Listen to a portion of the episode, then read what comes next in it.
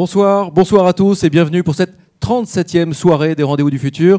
Ces soirées toujours extraordinaires, toujours décalées, toujours décapantes.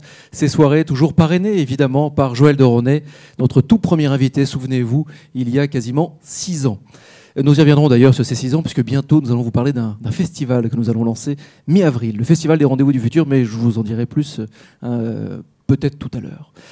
Ce soir, nous allons parler d'initiatives créatives, d'initiatives enthousiasmantes, d'initiatives qui, nous, qui vont nous aider à, jalonner notre chemin vers un monde plus solidaire, plus, plus, plus désirable, plus responsable. Ce sera d'abord dans le First, animé par Charlie et par Rémi. Et puis ce sera également dans le rendez-vous du futur, juste après, cette euh, rencontre avec Cécile Renoir, qui est une économiste, ou alors une, une philosophe de l'économie, euh, en tout cas quelqu'un qui sait ce que le mot éthique veut dire dans une société qui en manque cruellement. Ce soir, ce soir, nous vous invitons à être, comme à l'accoutumée, des slashers. Vous devez c'est une, injonction que je vous envoie. Vous devez suivre et participer. Vous devez interpeller nos invités. Vous devez euh, poser vos questions, euh, que ce soit euh, ici, chez vous, derrière votre écran, ou ici, ici au Cube, ici les Moulineaux.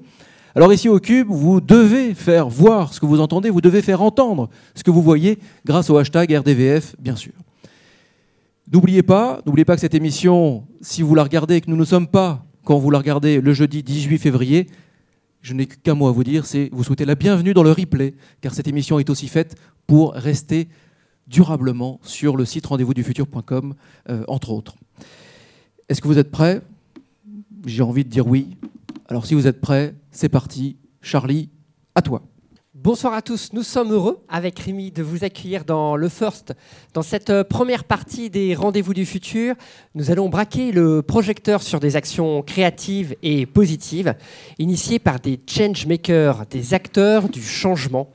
Vous retrouverez euh, ce soir euh, les chroniques de Camille Ecolo Girl et de Laura, l'actu de la créativité avec Rémi et les coups de cœur du plateau. Tout cela à suivre euh, en live derrière vos écrans et sur les réseaux sociaux avec le hashtag RDVF. Alors ce soir, on va se poser une, question euh, tout, au long de, cette, cette, émission. Peut-on consommer ce que l'on veut, où l'on veut et au prix que l'on veut? Aurions-nous une responsabilité en tant que consommateur euh, on va essayer de se souvenir par exemple d'un événement qui m'avait marqué. C'était en 2013. C'était l'effondrement d'un bâtiment à Dhaka, en Bangladesh, euh, qui euh, regroupait en fait des, personnes qui travaillent dans le textile et qui avait fait plus de 1000 morts. Alors ça va attirer l'attention sur les conditions de travail des ouvriers bangladais. Euh, les crises euh, sanitaires régulières interpellent sur euh, l'origine et le contenu des matières premières utilisées dans les plats alimentaires préparés. dernièrement, la COP21 a été l'occasion d'alerter l'opinion publique sur l'épuisement des ressources et le réchauffement climatique. Alors, quel est l'impact de ces alertes sur nos, modes de consommation? Selon un rapport annuel publié en 2015 par l'Observatoire de la consommation responsable, il y aurait une prise de conscience des consommateurs plus de 8% de croissance euh, sur les ventes du bio, euh, plus de 29% sur le commerce équitable et plus de 30% sur la finance euh, équitable. Alors nous accueillons en fait pour parler en fait de tous ces sujets notre invité ce soir qui est Baptiste Rabourdin. Bonsoir Baptiste. Bonsoir. Bonsoir. Euh, Baptiste a créé un certain nombre de, sites web qui sont en lien avec cette question de la consommation responsable. Alors, euh, je me tourne maintenant vers Rémi pour euh, nous dresser le portrait de Baptiste. Oui, alors bonsoir, bonsoir à tous. Bonsoir Baptiste. Donc effectivement, vous avez fait euh, beaucoup de choses euh, déjà euh, dans votre parcours. Vous êtes ingénieur de formation et après votre diplôme, vous vous orientez vers le mouvement qu'on appelle les objecteurs de croissance, hein, qui, comme son nom l'indique, prône la décroissance et une certaine sobriété dans, dans tous les domaines de la vie. Alors en 2006, vous vous lancez euh, dans l'aventure entrepreneuriale avec euh, d'autres associés en créant une SCOP, hein, une société coopérative et participative, dont le but est de rassembler et de rendre visible sur Internet l'éco-consommation, donc c'est-à-dire bio, sain, écologique, solidaire, équitable et aussi euh, made in France. vous créez donc avec avec votre scope le site EcoSapiens, qui est justement un site de portail, un site de portail d'achat éthique et responsable, et on va en reparler en détail juste après. Alors en 2012, vous étendez la consommation responsable au tourisme et euh, vous lancez euh, toujours avec euh, d'autres partenaires via Sapiens, qui est un site entièrement dédié au tourisme responsable et qui propose notamment des, des offres d'hébergement écolabellisées et des prestations de loisirs doux.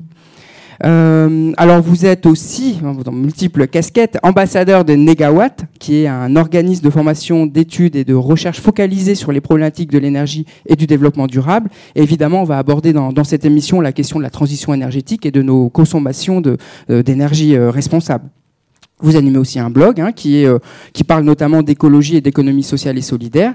Et puis, alors, dans votre bio euh, officiel, on peut lire que vous élevez deux poules et deux enfants. Alors, euh, ma première question, c'est c'est quoi, c'est qui le plus difficile à élever, les poules ou les enfants? Pour le couchage, les poules sont beaucoup plus simples. Ah, voilà, et vous avez des œufs frais. Alors, plus sérieusement, du coup, est-ce que vous pouvez nous, on commence par EcoSapiens, est-ce que vous pouvez nous présenter le projet et nous dire comment c'est né, quelle est l'origine du projet? Oui, bah, euh, j'ai tendance à dire qu'on l'a un peu fait par, euh, par dépit avec mon collègue Benjamin et notre associé, euh, par défaut presque. c'est vrai qu'après le diplôme d'ingénieur, on n'était pas hyper attiré par les, les, entreprises qui nous ouvraient comme ça les bras. Et donc, avec mon collègue qui était plutôt sur le commerce équitable, les valeurs sociales, humaines, moi qui étais plutôt sur des valeurs environnementales, on s'est dit, bah, tiens, ça serait bien de faire un portail qui rassemble, réunit, rend visible toutes ces alternatives. C'était en 2006. Voilà. Entre temps, c'est vrai que ça fait 10 ans maintenant et l'éco-consommation a beaucoup changé. Encore une fois, nous, on est, là pour mettre en avant des boutiques, des marques, des fabricants, euh, des fois des artisans, mais pas forcément directement de vendre. On a vocation à comparer aussi bien le prix, c'est important, c'est un des premiers critères pour passer à l'acte d'éco-consommation, mais aussi comparer les prix. Concrètement, euh, est-ce que mon jean que j'achète, je veux qu'il soit équitable ou bio, ou les deux, ou made in France. Alors ça, j'ai pas compris, ça permet en fait de comparer des produits ou de les acheter ou les deux? En fait, on renvoie vers des boutiques en ligne qui proposent des produits. Nous, on vend rien, on n'a pas de, pas de clients. On a des partenaires, des boutiques partenaires. Voilà, on est sur le modèle économique, on est euh, sur ce qu'on appelle de l'affiliation, c'est-à-dire qu'on est rémunéré non pas sur du clic ou de l'affichage, qui sont des modèles plutôt publicitaires, mais sur des commissions, c'est-à-dire sur du partenariat un peu plus abouti. Justement, quand vous choisissez les, fournisseurs avec lesquels vous travaillez, vous investiguez, vous, vous regardez exactement leur mode de production? Oui, pour la sélection, alors effectivement, nous on a affaire plutôt à des boutiques en ligne qui, elles, référencent des marchands, des fabricants, des marques. Euh, et c'est vrai que c'est toujours cette question euh, pertinente de savoir comment on fait pour décréter que oui, euh, ce produit est écolo, bio, équitable. Donc je vous rassure tout de suite, nous n'avons pas le monopole de l'éthique. On, on, a une sélection qui est à la fois objective et subjective. Pour la petite info, on a un algorithme qui permet effectivement de noter les, produits qu'on référence, mais la note n'est pas affichée. Euh, euh, sur quoi on se base? On va se baser évidemment sur les labels qui existent. On a fait un petit classement justement sur les labels qui s'appellent les bons labels et les truands pour dire voilà, ce label nous semble pipeau, celui-ci nous semble pertinent. Mais il y a d'autres choses. effectivement, on peut avoir des très très bonnes initiatives qui ne sont pas labellisées. Voilà, par exemple. Alors, j'ai une question en fait un petit peu peut-être euh, sur la, sur la consommation responsable. Alors, c'est quoi? Parce que si on reprend par exemple la grille de lecture par exemple, de mm. votre site EcoSapiens, donc euh, on, peut classer entre guillemets en fait ces, achats en fonction d'objectifs liés euh, au côté bio, solidaire, équitable, local, local ou pas. Oui, bah, on va dire nous c'est tout ce qui a une plus-value sociale ou environnementale. Sociale, on pense au commerce équitable, euh, on pense à l'économie sociale et solidaire, de l'insertion, le handicap. Euh, et dans les, on va dire dans la partie environnementale, on va être sur des produits bio, c'est-à-dire sans pesticides, euh, ou des produits éco-conçus, c'est-à-dire qui permettent de réduire notre consommation d'eau, d'énergie, réduire les déchets, pour faire simple. Et, si, quelle, définition vous donnez, vous, à la consommation responsable? Parce que quand on lit, on dit c'est euh, donner un sens éthique et une utilité sociale à l'acte d'achat. Donc ça responsabilise évidemment le consommateur. Voilà, il y a le mot responsable. C'est vrai qu'on a du mal à se mettre d'accord euh, sur le terme qui ne soit pas enfin, le plus approprié. On va parler de nous d'éco-consommation, mais le terme de responsable, peut-être on voit plus à une dimension éthique, hein, la, responsabilité des grandes multinationales. Euh, nous, dans éco-consommation, on englobe un peu tout. On va éviter les... Il y a aussi le terme citoyen, des fois, la consommation citoyenne, parce qu'effectivement, l'acte d'achat est un, acte citoyen au même titre que l'élection euh, ou même la finance. Voilà, on a tendance à dire que souvent, il y a peut-être plus de pouvoir pouvoir d'achat, finalement, nous on renverse la dimension du pouvoir d'achat. Hein. Il y a un pouvoir dans le caddie ou dans le panier, comme il y a un pouvoir dans l'urne. Et comment vous, vous percevez en fait peut-être ce changement de position ou cette prise de conscience en fait du, consommateur? Parce qu'on voit aussi en fait d'autres d'autres acteurs, euh, alors mm. responsables ou citoyens euh, comme les, les, AMAP ou mm. euh, la ruche qui dit oui.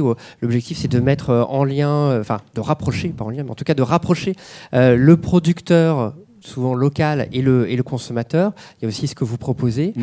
Est-ce que vous percevez vraiment un on peut parler d'un boom ou euh, d'un effet de mode euh, Est-ce que dans 5 ans, euh, tout ça aura disparu? Pour l'anecdote, depuis qu'on a créé EcoSapiens, à chaque fois qu'on nous demande Ah, mais du coup, le bio, ça marche vachement votre entreprise? Donc nous, on nuance un peu, on dit oui, oui, c'est un peu comme les frites McCain, c'est-à-dire qu'on en parle beaucoup, mais dans les actes, il n'y a pas beaucoup de gens qui en mangent. Quoi. Oui, il y a un boom, il y a une progression. Ils avaient rappelé les chiffres sur la progression du commerce équitable et de la bio. J'ai tendance à rappeler qu'on part tellement de zéro qu'effectivement ça ne peut que progresser. Euh, pour rappel, je crois que le commerce équitable, c'est encore moins de 0,01% de la du commerce mondial. Donc ça progresse avec des hauts et des bas. On pourrait parler de la mode éthique, qui a été un, secteur qui a connu une grande crise, malgré l'effet que vous avez rappelé par rapport au Rana Plaza. Euh, donc euh, oui, ça progresse. La bio progresse beaucoup plus vite, par exemple, que le commerce équitable. Et... Mais on part de loin, voilà, pour résumer.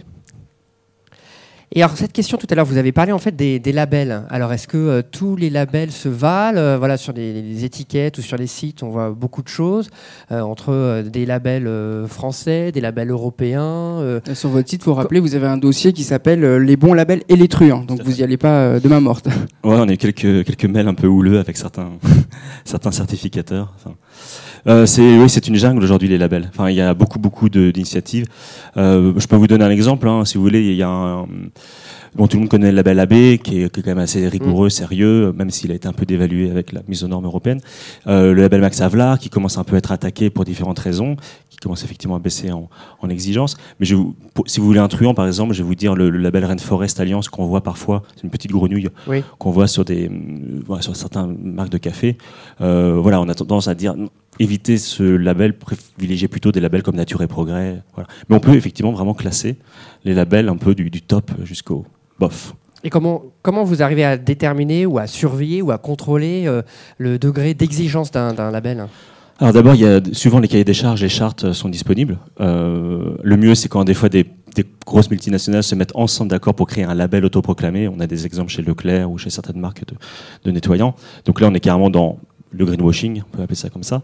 Mais euh, sinon, effectivement, sur des thématiques, par exemple sur le label MSC, sur les poissons, il y a des ONG qui font un travail d'enquête euh, et qui font un peu un contre-pouvoir par rapport à la communication officielle de certains labels. Donc nous, on regarde un peu les deux. Voilà. Puis avec les salons, on rencontre des gens, on discute, on échange alors du coup, euh, ça devient compliqué d'être un consommateur responsable. Parce quand on va faire ses courses, si on peut pas se fier au label, c'est un petit peu euh, compliqué pour nous. Et la question que j'ai très basique, par exemple, alors on connaît euh, les Biocop et tous les, magasins bio. Donc est-ce que si quand, moi je vais faire mes courses à la Biocop, est-ce que je peux acheter les produits les yeux fermés, sachant est-ce qu'il y a une sélection avant? Est-ce que ça c'est un acte de, de consommateur responsable?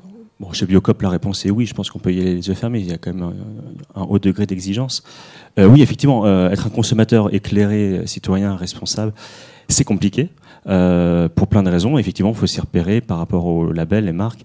Eco-Vert, enfin voilà, qui est une marque réputée écologique. Quand on creuse un peu, ça pose aussi des questions. Donc voilà, il faut être spécialiste et en même temps, évidemment, que notre but, c'est de ne pas faire en sorte que tout le monde devienne spécialiste. On voudrait que plutôt que tout le monde et des bonnes pratiques, de manière à ce qu'on ait moins à se poser ces questions-là. Merci Baptiste. On va du coup euh, faire un lien avec euh, la chronique, la chronique euh, de Camille Ecologirl qui va nous parler de supermarchés particuliers. Donc tout de suite, la chronique de Camille Ecologirl.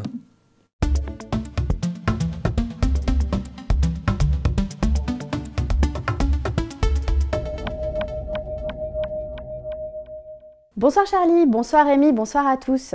Pour reprendre le pouvoir sur votre alimentation, que diriez-vous de devenir tous ensemble patron d'un supermarché indépendant? C'est le credo des supermarchés coopératifs qui essaiment un peu partout dans le monde depuis ces derniers mois. Le premier a vu le jour il y a 43 ans déjà à New York. L'idée est de réunir des citoyens motivés par l'envie de manger mieux à moindre coût. Pour cela, chaque coopérateur donne 3 heures de son temps au magasin pour l'aider dans son fonctionnement. Mise en rayon, caisse, euh, manutention, ménage et même garder les enfants des coopérateurs qui font leurs courses. La baisse des charges du magasin se répercute automatiquement sur les prix pratiqués. ce qui permet d'avoir des produits de grande qualité, bio et locaux, pour un prix 30 à 40% moins cher que dans le commerce normal. Le premier supermarché coopératif ouvrira ses portes cet été à Paris et il existe actuellement une dizaine de projets partout en France, à Lille, Amiens, Bordeaux, Toulouse, Montpellier. Alors si vous souhaitez redevenir acteur de votre consommation, vous savez ce qu'il vous reste à faire.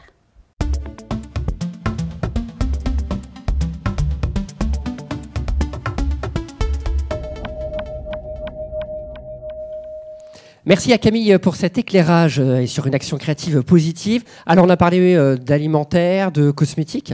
Euh, on pourrait peut-être parler aussi de tourisme, je crois, puisque Baptiste, vous avez aussi créé un, site qui s'appelle Via Sapiens et qui a vocation là aussi à, à sensibiliser. Alors là, de quoi il s'agit? C'est encore un comparateur? Exactement, le même esprit de dire on veut rassembler tout ce qui existe pour dire regardez comme c'est diversifié, comme il y a plein de belles alternatives. On a un peu le même objectif que vous finalement, de montrer tout ce qui est positif euh, en France. Donc il y a plein d'initiatives sur la consommation et aussi sur euh, le tourisme. Alors Via Sapiens c'est un portail qui s'occupe que du tourisme, on va dire solidaire ou tourisme responsable encore une fois, une problématique d'adjectif, euh, qu'en France. On ne va pas s'occuper voilà, des destinations à l'étranger. Euh, l'idée, pareil, c'est de rassembler euh, à la fois des hébergements et des activités qui ont une plus-value sociale environnementale sur les mêmes critères. Hein. Donc, euh, est-ce que c'est une ferme bio qui accueille? Quelle est pour la politique par rapport à la problématique du handicap? Est-ce qu'on favorise les circuits courts sur les activités évidemment non motorisées? Voilà, on rassemble et puis, puis voilà, on, on essaye que les gens s'y repèrent en pouvant vraiment créer. Je veux aller à tel endroit, je voudrais ça peut aller même jusqu'à ce que les animaux sont acceptés. Est-ce qu'il n'y a pas de Wi-Fi? Enfin voilà, plein de petits critères. Euh, des choses très pratiques et puis euh, donc il y, a référencé à la fois en fait des, des, des, hôtels, mm. des centres d'hébergement, de, des restaurants, euh, Exactement, un peu tout. Sachant que quand même, je dois nuancer, ce projet on l'a lancé il y a un an et demi et c'est un peu un échec malgré tout. On n'a pas pu aboutir. J'aime bien, vu que je suis entrepreneur, parler aussi des échecs, c'est important. Et donc on a ouvert finalement ce portail sur trois régions Provence, Rhône-Alpes et les deux Normandies. Et euh, parce qu'au bout d'un moment, on n'avait plus de financement. On cherchait des, financements. On a commencé le projet avec de l'open data et puis on n'avait plus de financement. Donc on n'a pas pu ouvrir à les autres régions. Et pourtant, vous avez reçu des prix hein, pour ce projet, hein. le prix d'innovation de l'ESSOL, le prix de en PACA également. Tout à fait. Euh, et du coup, c'est quand même un projet qui continue. C'est un projet qui continue, qui, euh, qui, attend en fait plus ou moins euh, de retrouver on lance un appel ce soir. le, site est fonctionnel et je sais que des gens l'utilisent. Donc, euh, voilà. Et alors, on va justement maintenant parler euh, d'énergie, euh, de consommation d'énergie, de transition énergétique, puisque vous êtes, donc, on l'a dit, ambassadeur de Negawatt.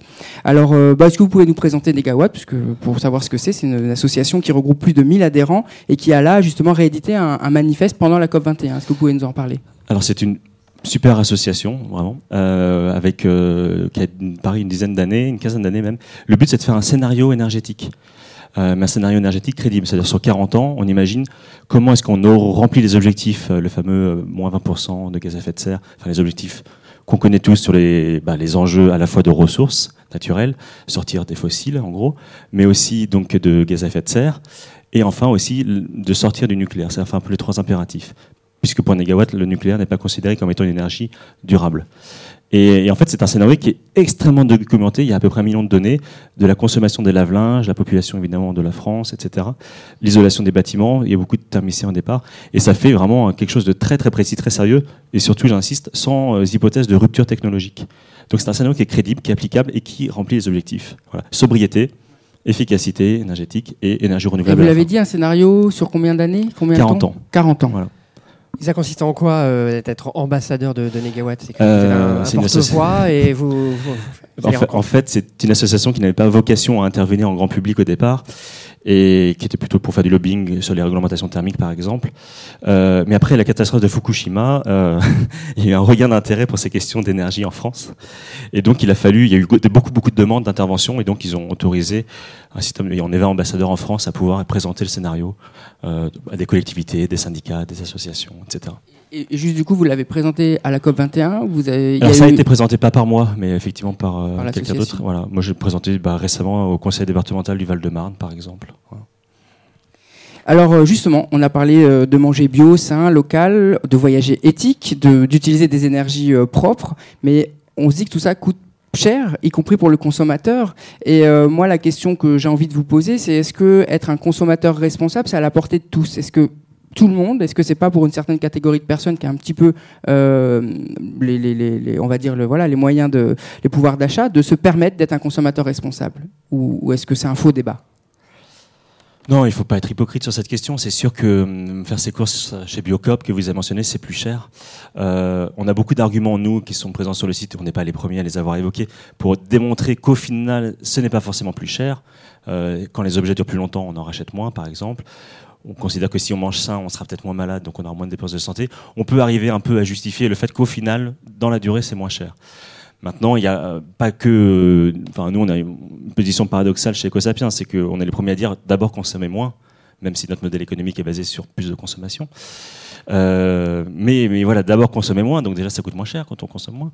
Et puis éventuellement après, il y a bah, le, réemploi, c'est-à-dire euh, pour les vêtements, voilà, c'est peut-être avant tout récupérer des vêtements dans des friperies et éventuellement, si on doit acheter des vêtements neufs, privilégier des filières bio équitables qui sont plus chères. Ce qu'il faut changer, c'est nos habitudes. Exactement, c'est beaucoup plus une question d'organisation. Si vous voulez une anecdote, euh, sur les couches lavables, qui est un vrai sujet dans l'éco-consommation, on s'aperçoit que c'est pas forcément les gens les plus engagés dans l'environnement qui parviennent à aller jusqu'au bout de ce sacerdoce, mais des fois les gens les plus organisés, euh, parce que c'est voilà, c'est d'autres, une autre habitude. Euh, il y a une logistique hein, pour s'occuper par exemple des couches lavables.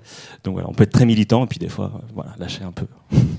Est-ce qu'il n'y a pas une récupération ou pas par les, par les grands groupes euh, industriels de, euh, de l'image euh, responsable, en tout cas soucieuse au moins en fait de, de, l'environnement. Est-ce que ça, ça peut pas fausser aussi les, les, messages auprès des, des, consommateurs? Oui, et surtout, j'ajoute qu'en ce moment, on voit passer des, des pubs hein, qui, qui, surfent totalement sur ces, sur ces valeurs-là, hein, d'éthique, de, responsabilité, de, des citoyennetés, des pubs pour des grands groupes, euh, voilà, de grandes distributions, et même des fois, elles passent au cinéma, on entend des ouh comme ça dans la salle. Et je rejoins enfin tout à fait la, question de, Charles-Antoine. Euh, Est-ce que cette mode comme ça de, de, de l'éthique, du bio il n'y a pas de récupération et qui finalement, euh, on va aller vers une, perversion de, de, de ces notions-là. Moi, j'ai pas l'impression qu'il y ait plus de greenwashing actuellement que, que depuis même depuis que je m'intéresse à ces questions. Je l'ai observé un peu plus sur le secteur bancaire qui, d'un seul coup, redécouvre des, des questionnements de coopérative euh, ou d'éthique. Euh, effectivement, le milieu bancaire recommunique sur ces sujets-là alors que des fois, ils ne sont pas forcément légitimes. Le, greenwashing, euh, pour moi, il a toujours existé. Il n'y a pas de raison qu'il diminue. Euh, à, nous, encore une fois, faire ce travail de pédagogie, pardon, pour arriver à démêler euh, le vrai du faux. Merci. On va faire un petit break avec cette fois-ci une chronique de Laura Beaubois pour une autre action créative positive. Elle va nous faire voyager. À toi, Laura, pour l'action créative positive.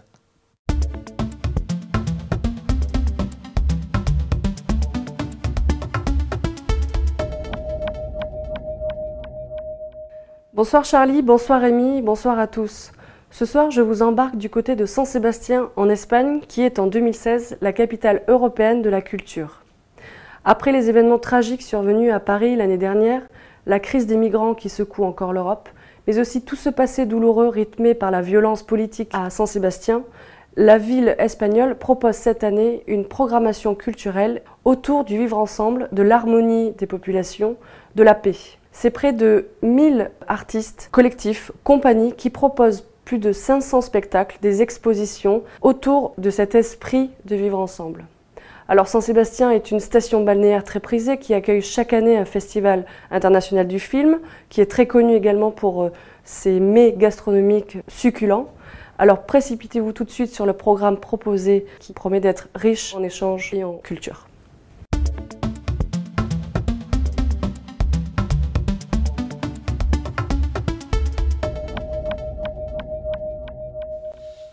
Merci Laura en fait qui euh, nous ouvre le sujet. On aurait pu euh, là on pourrait continuer sur un autre sujet sur euh, l'art. est-il responsable ou pas? Je sens que ce serait une question en fait que tu, pourrais te poser, Rémi. Je pense que ça te On va se la poser même. Mais je crois que là tu avais une autre, une, autre, une autre question que tu t'es posée qu'on va qu'on va écouter en fait dans la, chronique de l'actu de, de la créativité avec toi. Il n'y a pas de jingle. Il n'y a pas de jingle. On va tout de suite On enchaîner. y va. Mais ben, oui. on y va. Non, mais Alors, justement, on vient d'en parler. Être euh, un consommateur responsable, c'est compliqué parce que euh, justement, euh, les industriels nous aident pas à lire les étiquettes, à voir clairement ce qu'on mange, qu'il y a dans les produits. Et alors, tu sais, c'est quand on essaie de décrypter là les, les, les noms qu'un peut-être un thésard en biochimie réussit à comprendre, mais nous, on, on les voit pas encore quatre. Alors du coup, peut-être que ce calvaire des, des étiquetages est peut-être bientôt fini avec un projet collaboratif qui s'appelle Open Food Fact et qui propose aux citoyens de créer une, une base de données mondiale qui est libre, ouverte et euh, qui va ré- euh, qui va référencer tous les produits alimentaires, mais surtout référencer tout ce que les produits alimentaires comportent euh, d'une façon très simple. En fait, c'est un petit peu une sorte de Wikipédia des, des produits alimentaires, comme le, le qualifie son, son créateur Stéphane Gigandet. Et ça marche comment? Eh ben voilà, je vais te dire, c'est très simple. Alors tu télécharges l'application, hein, donc Open Food Fact. Ensuite, tu scannes le code barre et là, tu as tout le, le- le- le- on va dire, passer au scanner les ingrédients de, de, de ton, de ta bouteille de ketchup ou de céréales. Et puis euh, en deux secondes, donc tu obtiens vraiment euh, une carte entière. Mais ce qui est génial, c'est que du coup, tu, tu as aussi un système de notation euh, très simple, très clair, vraiment explicite, avec des couleurs hein, qui vont du vert quand c'est très bien au rouge quand c'est pas super, et puis avec la lettre A jusqu'à la lettre E.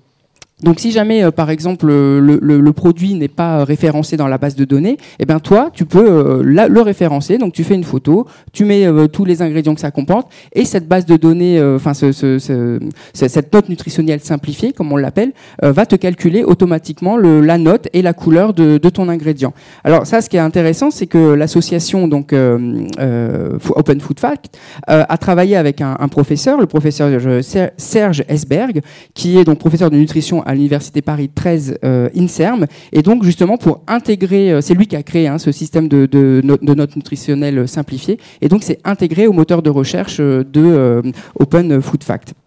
Alors, en fait, euh, ce qui est intéressant, c'est euh, de voir euh, justement la, évidemment les, comment dire, les, de voir la réaction des, des, industriels, puisque eux, ils ont pas envie de se retrouver avec un gros point rouge, surtout quand tu vantes un produit bio ou, ou éthique, soi-disant. Et, et justement, ce qui est donc ils en veulent pas, ils ont fait un lobby par rapport à, à ça, à cette, à cette note simplifiée. Et pourtant, tu le sais ou tu le sais peut-être pas, ce, ce principe d'une étiquette nutritionnelle simplifiée a été adopté par la loi de modernisation de notre système de santé, hein, qui a été votée à l'Assemblée nationale et qui a été confirmée euh, par le haut, le haut Conseil à la santé publique en 2015.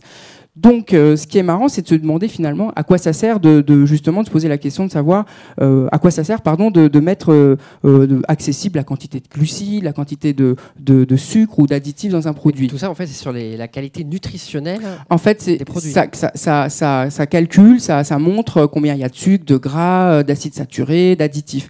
Mais alors, oui, pourquoi, pourquoi, pourquoi mettre ça en avant? Eh ben, justement, c'est pour euh, si tu le compares au, tu sais, au système de notation énergétique des, des frigos ou des machines à laver. Donc, tu as le, voilà, très énergique, euh, le E, le E ou moins énergique le A.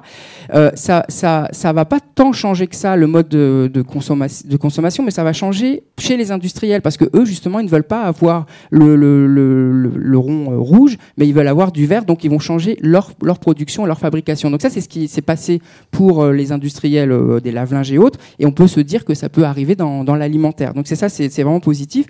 D'ailleurs, euh, je, finis en disant que le, fondateur, hein, Stéphane Gigandet, et, toute, son, équipe, hein, qui sont des bénévoles, eux ne souhaitent pas lancer des, opérations de boycott hein, contre le ni de lobbying. Ce qu'ils veulent, c'est surtout faire bouger les lignes par rapport à ça et changer les comportements du simple fait de rendre accessibles ces informations qu'on ne voit jamais, qu'on n'arrive jamais à, décrypter euh, au dos. Alors, euh, Open Fat Food, c'est quoi Pardon, Open Food Fact, c'est quoi? C'est 66 000 produits référencés à travers plusieurs pays, donc ça c'est super, et c'est une base de données qui ne cesse de grandir puisque en tant que citoyen, on peut euh, nous-mêmes, si le produit n'est pas référencé, le, mettre, euh, le mettre dans cette base de données. Et là, ils viennent d'ouvrir aussi euh, euh, cette base de données au, monde du cosmétique, puisqu'on sait aussi jamais euh, ce qu'il y a dans, les, rouges à lèvres ou autres, euh, produits de beauté. Et ben là, on va pouvoir faire exactement la même chose. Donc voilà, ce que j'ai envie de dire, c'est euh, camarades de la transparence alimentaire et cosmétique, euh, sortez vos, smart- euh, vos smartphones et puis libérons la donnée alimentaire et cosmétique. Merci Rémi pour cette, euh, chronique. Euh, Baptiste, vous en aviez entendu parler de cette euh, démarche? Plus qu'entendu parler, Stéphane est, un ami. Il est sociétaire de la coopérative EcoSapiens. Et la petite anecdote, c'est que quand il a lancé Open Food Facts, on lui a dit que nous, on travaillait sur un Open Beauty Facts. Et donc, on a un peu contribué à, à faire ce genre d'algorithme. Et c'est vrai qu'il y en a eu beaucoup, en fait, des projets un peu du numérique pour nous aider à consommer. Euh, vous avez bien rappelé la contradiction qu'il y a entre le lobbying d'un côté et les consommateurs. Euh, moi, je voudrais rappeler, il y a quand même eu des projets qui ont vraiment complètement foiré en quelque sorte. Il y a eu un projet dont on a beaucoup parlé, qui a levé beaucoup d'argent, qui s'appelait Noteo, mais qui a pas duré longtemps. Mais ce que je trouve bien dans cette initiative, c'est qu'elle est effectivement pas du tout dans. Elle est très euh, objective, c'est-à-dire on peut y aller pour dire est-ce que je du le palme ou pas, du gluten ou pas du gluten, tel ou type d'additif. Donc c'est vraiment une banque de données crowdsourcée. Enfin, c'est vraiment chacun contribue. Et puis, bah, c'est du Wikipédia comme on l'aime, quoi. Et, moi, j'ai testé, hein, ça marche super bien. J'ai testé sur mes céréales bio. Bah, du coup, je vais changer de céréales. Hein. Non, mais c'est vrai. Parce qu'elles sont peut-être bio, mais au niveau nutritionnel. Euh, au niveau nutritionnel, elles, ont plein de gras, elles ont ah. plein de sucre et on, ne s'en rend pas compte. Ah, c'est pas le tout de manger bio. Ben, merci beaucoup. En fait, cette émission va toucher à sa fin. Avant ça, en fait, euh, on va faire un petit tour euh, de table des coups de cœur que vous souhaitez partager avec les internautes qui nous regardent. Qui veut commencer, Baptiste ou Rémi? Un coup de cœur bah, les Baptiste, l'invité. Alors, Moi, mon coup de cœur en, ce moment, euh, c'est un anthropologue américain qui est un petit peu connu maintenant, qui s'appelle David Graeber, qui a beaucoup écrit sur la notion de dette. Euh, un magnifique livre qui s'appelle 5000 ans de dette. Et en fait, je suis en train de lire le, nouveau, que j'ai acheté un peu en me disant, ça va pas être terrible, ça s'appelle Bureaucratie. Et c'est passionnant. Et, euh, en fait, bon, je sais qu'il est un peu connu, il n'a pas forcément besoin de, de publicité, mais c'est quelqu'un qui, vraiment, je pense, sera un des grands penseurs là de les décennies qui viennent, parce que c'est toujours agréable quand un anthropologue parle d'économie plutôt qu'un économiste qui parle d'économie. Voilà. Mmh. Merci pour ce coup de cœur, euh, Baptiste. Et Rémi, à toi. Alors moi, mon coup de cœur, c'est le livre de Bénédicte Magnier, donc euh, Made in India, qui est publié aux éditions euh, Première Parallèle. alors Bénédicte Magnier, on la connaît, elle a écrit un best-seller qui s'appelle Un million de révolutions tranquilles. Et puis c'est une spécialiste de l'Inde. Et en fait, ce qui est génial dans ce livre, qui s'attache plutôt à toutes les actions positives qui sont faites en Inde dans le domaine écologique et médical, c'est que ça prend le contre-pied de l'image qu'on peut avoir de l'Inde, mais surtout, elle révèle à quel point c'est un laboratoire pour notre planète. C'est-à-dire que si on réussit à trouver les solutions en Inde, on, pourra les appliquer à peu près partout, alors en les adaptant évidemment, mais euh, c'est un livre assez génial qui se lit euh, vraiment comme un petit roman. Euh, on suit Bénédicte Magnier dans, dans, son, dans son périple à travers les, régions et c'est super. Et j'en profite juste parce que c'est en écho. il faut aussi aller voir le film de Cyril Dion, Mélanie Laurent demain, puisque ça évoque aussi des solutions pour, pour l'avenir. Voilà. Donc en fait, il y en avait deux. Ouais, il y en a toujours un peu deux. Eh bien, moi, je vais vous partager en fait avec vous un coup de cœur plus léger, un coup de cœur euh, musical hein, pour euh, pour changer. Euh, donc d'un vinyle d'un artiste qui s'appelle Matthew Alsol, en fait, qui est trompettiste et qui là en fait a conduit et produit en fait ce, ce disque que l'on écoute en ce moment. très belle production, assez jazz, très très bien léché, avec un son un peu à la Giles Peterson. Un très très belle très belle très belle découverte au hasard dans les bacs. Eh bien écoutez, cette euh, émission euh, touche euh, à sa fin pour cette première partie des Rendez-vous du futur. Merci d'avoir interagi sur les réseaux sociaux et merci à toute l'équipe, à JT Carré, Triple C, au Cube, au Digital Society Forum, aux étudiants des Gobelins qui étaient présents pendant cette émission pour assister, interagir et nous donner leur regard parce que dans quelques mois nous allons vous proposer une surprise, hashtag teasing. Merci beaucoup à Baptiste d'avoir été avec nous ce soir et je vous donne rendez-vous sur, euh, sur, euh, sur les sites pour retrouver cette, euh, cette émission. Et puis aussi au Cube, puisque très prochainement, un ID Lab sera proposé, un atelier, enfin pas interactif, parce que ce sera un vrai atelier avec, des vrais gens, il n'y aura rien de numérique, il y aura juste la lumière électrique et des post-it et des, et des feutres. ce sera mardi 23 février à 18h30 au, au Cube pour réfléchir à la conception d'une structure qui mettrait en avant les producteurs locaux. Voilà, je ne sais pas si on est encore dans le responsable, en tout cas, on n'est pas très loin. Merci beaucoup, bonne soirée. Éloi, à toi pour cette deuxième partie euh, de l'émission des Rendez-vous du futur. Merci beaucoup, Charlie. Alors, c'est marrant parce que là, on a l'impression qu'on est dans deux pièces différentes. Nous sommes à deux mètres. Et euh, c'est juste pour la petite anecdote. Euh, merci beaucoup Charlie, merci. Il y a une foultitude d'informations. vous avez bien noté donc le 23, le 23 février. Vous avez noté le hashtag teasing. J'en profite, je, consolide, je solidifie les, félicitations et les remerciements euh, par avance aux Gobelins. Merci beaucoup. Et je vous demande juste de rester peut-être deux petites minutes de vous rester connecté, vous restez là, ou alors vous faites une petite pause, mais vous revenez. Deux petites minutes, c'est l'occasion d'une petite pause technique, mais c'est l'occasion aussi de vous replonger, c'est ce que nous vous proposons pendant deux minutes, vous replonger dans ce qui a fait le sel de la dernière émission, la 36e émission des Rendez-vous du Futur, une émission placée sous le signe de la COP21. On se retrouve dans deux minutes, à tout de suite.